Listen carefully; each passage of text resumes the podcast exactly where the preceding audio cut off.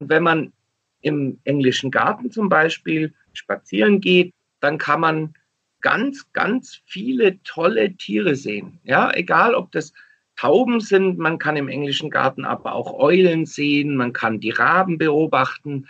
Und wenn man abends zum Beispiel genau guckt, dann rennen auf Münchner Straßen Marder rum und Siebenschläfer und Igel und Füchse. Also wir haben ganz, ganz viele tolle Tiere im Garten. Und wenn wir die alle gerade nicht erwischen, dann kann ich euch Kindern nur den Rat geben, setzt euch an ein Blumenbeet und guckt mal zu, wie toll die Ameisen zum Beispiel für sie ganz schwere Futterbrocken sammeln und auf, wie auf einer Straße quasi das nach Hause tragen. Man kann so viele tolle Dinge sehen, wenn man genau hinguckt. Ich kann euch nur den Tipp geben. Ein Schmetterling, der bei uns rumfliegt, ist genauso schön wie einer, der in Südamerika im Regenwald rumfliegt. Ihr müsst ihn nur mal genau angucken. Du hast mir auch von einer Kröte erzählt, die es nur in München gibt. Genau, also die gibt es natürlich nicht nur in München, aber die ist ganz arg selten.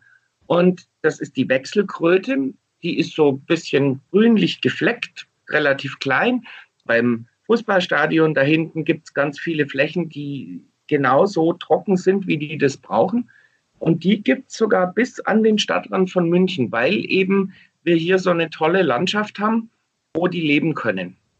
In München gibt es ja auch Ringelnattern. Viele Leute denken dann, dass die gefährlich sind, aber warum sind die denn nicht gefährlich? Die Ringelnatter ist eben nicht giftig, die stinkt nur. Die hat hinten im Hinterteil eine Drüse, wo sie ganz stinkiges Zeug rausdrücken kann. Das stinkt dann wie verfaulter Knoblauch. Also das ist das Gefährlichste an der Ringelnatter. Aber die kann jeder erkennen, weil die Ringelnatter hat am Kopf zwei ganz quietschegelbe Flecken, wie so Halbmonde, direkt am Kopf. Das ist eine ganz seltene Schlange, die es bei uns gibt, die nur Frösche frisst und Fische und die niemandem was tut, außer wenn man sie ärgert, dann stinkt sie einen voll. Und dann hat sie ja meistens auch recht damit.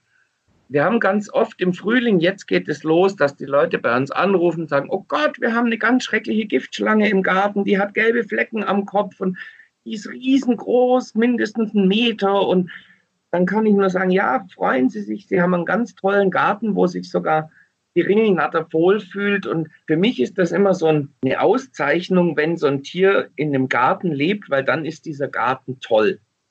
Und wie können wir solchen wilden Tieren noch dabei helfen, sich in der Stadt wohlzufühlen? Ja, da kann man ganz viel machen. Also gerade für die Ringelnatter zum Beispiel ist ein Komposthaufen ganz toll. Die Weibchen legen nämlich ihre Eier gerne in einen Misthaufen oder in, eben in einen Komposthaufen, weil es da schön warm ist.